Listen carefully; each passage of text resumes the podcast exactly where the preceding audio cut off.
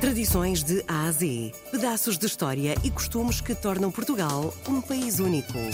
De segunda a sexta, vamos celebrar a memória, a cultura e as tradições tão nossas. Tradições de A a Z, na RDP Internacional, com Salomé Andrade. É um doce de origem portuguesa. Elas nasceram na aldeia de Vinhós, em Rezende. Graça Almeida é doceira. Tem um pequeno negócio tradicional há cerca de 100 anos. Já a seguir, vamos saber como é que apareceram as cavacas. Tradições de A a Z. Ia haver um casamento aqui na minha aldeia e o noivo, entretanto, adoeceu.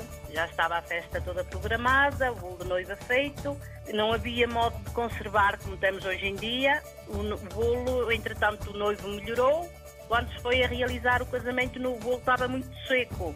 Então a mãe da noiva, muito aflita, que não tinha co- condições de poder mandar fazer outro bolo de noiva, fatiou o bolo e inventou uma calda com que regou as fatias que fatiou. E então serviu aquilo aos convidados. Os convidados adoraram. Ficaram maravilhados com o sabor e então a partir daí começaram a fazer, começou a ser comercializado e começaram a fazer, daí nasceram as cavacas.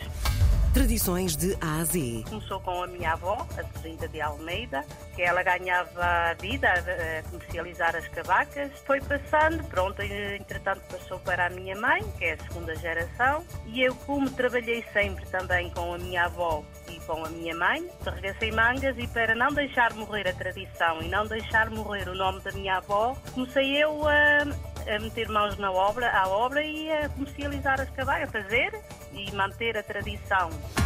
Tradições de A a Z. As cavacas de Atos ainda não têm segredo, como as cavacas de Rezende verdadeiramente não têm segredo. Se calhar o principal nas cavacas é serem feitas em forno a lenha. Não leva gordura de espécie nenhuma, não leva fermento, os tabuleiros são eh, cheios só com farinha, nada de gorduras.